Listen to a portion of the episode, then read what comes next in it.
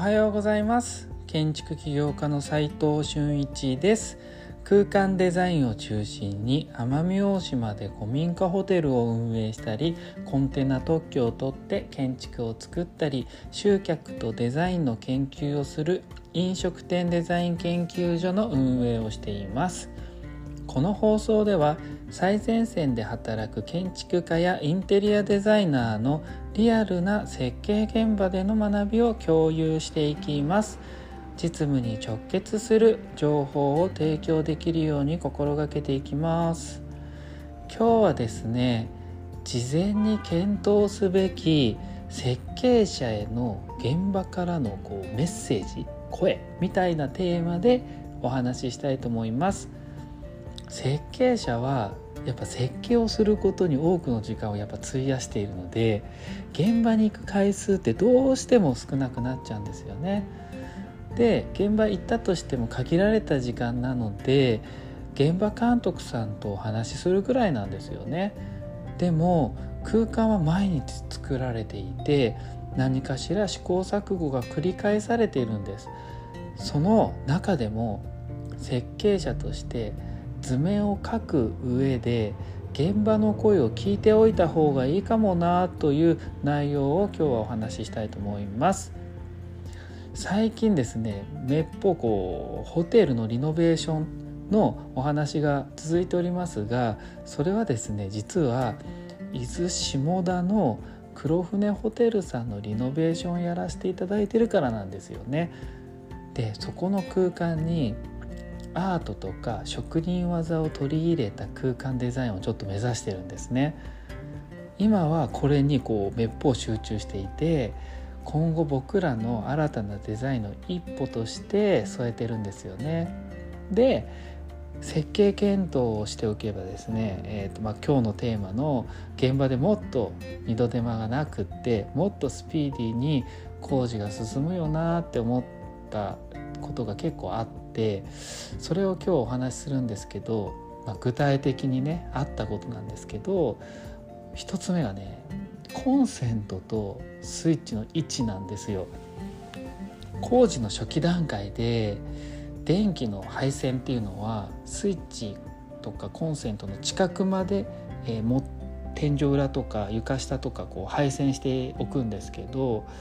えー、そこの工事まではですね電気図面見ていればなんとなくこうできちゃうんですよね。で、えー、その後の話が結構こうデザインに影響するポイントなんですけれどもうんホテルの客室のベッドのヘッドボード頭の上にこうある板みたいなやつとかですよねその頭の上の方にあるものにスイッチとかコンセントとかってよくついてますよね。そこのどこにコンセントとかスイッチどういう配置で並べたらいいのかなっていうのを書いてあるか書いてないかによって結構現場はスピーディーに進んだり進まなかったりするんだなと思いました。これ展開図に絶対書いといた方がいいかなと思いましたね。で次にあったのはそもそもそこにスイッチがつけられないみたいな問題ですね。既存の壁を利用してるんですけどその壁自体がもうコンクリートとかコンクリートブロックで直接もう仕上がっていたりするとうんとまあ配線がもちろん入んないですし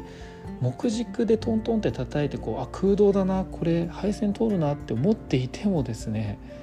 昔の建物っていうか昔の軸の組み方って横山が入ってる場合ってあるんですよ。そうするとですね壁の中に電線が下まで落とせないんですよね。でそうすると配線が通らないしコンセントが埋め込めないわけですよ。まあ木造の場合は埋め込めますけどね空洞なんで。でもじゃあそれだったらこう露出しなきゃいけなくてえ、コンセントだったらボコって出っ張っちゃうしコンセントボックスごと出っ放しちゃうんですけどまあそれでもいいやっていうんであれば、えー、全然つけることはできるんだけどなんか見た目がごちゃっとして嫌ですよね。まあ、それこそ配管自体を鉄管とかこうラフなデザインでやるみたいなテイストだったらいいんですけどね。でちょっと今出てきたこう配線ルートが見えてきちゃうっていうのは既存の床壁天井を使う場合はもうほんといろいろ出てきちゃうんです。それは同時に床壁天井をどこまでぶっ壊せるか既存で残すかによって決まってくるわけです。で内装を既存のものを利用したいっていうオーナーさんの要望があってですねそれ多分コストとかも関係してそういうふうに言われてるんだと思うんですけどそのために通常なら配線は露出になっちゃうんですよ基本は。だけどこうおしゃれな空間にそれはないよねってなるとその壁を壊したりとかですね頑張って見えづらいルートを探すかになるので現場はなかなか気を使う作業になって設計者も「いやここ嫌だよ」みたいな話になりやすいってことなんですよね。でこれで電気だけじゃなくて給排水工事とかにもいろいろあるんですよ。例えばですね洗面台の下の配管が見えちゃう排水が見えちゃうよみたいな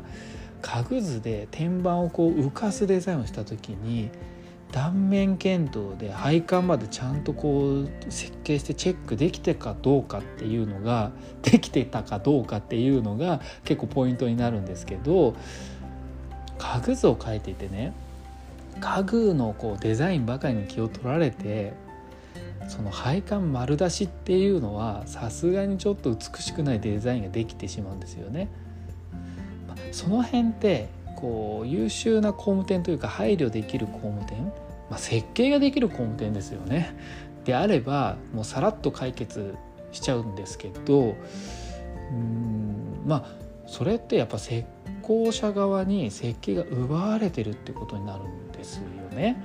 でまあそれはいい悪いはもちろん別として判断はこう設計のこうスタンスその人の設計者としてのスタンスの考え方によるとは思うんですけどこれって結構意見が分かれるポイントだなってちょっと思います。ちょっとね今までこう事例を踏まえてお話ししてきたんですけど共通して言えることっていうのはですね設計図書がしっかりしていればですね施工がスムーズに本当に進むってことなんです。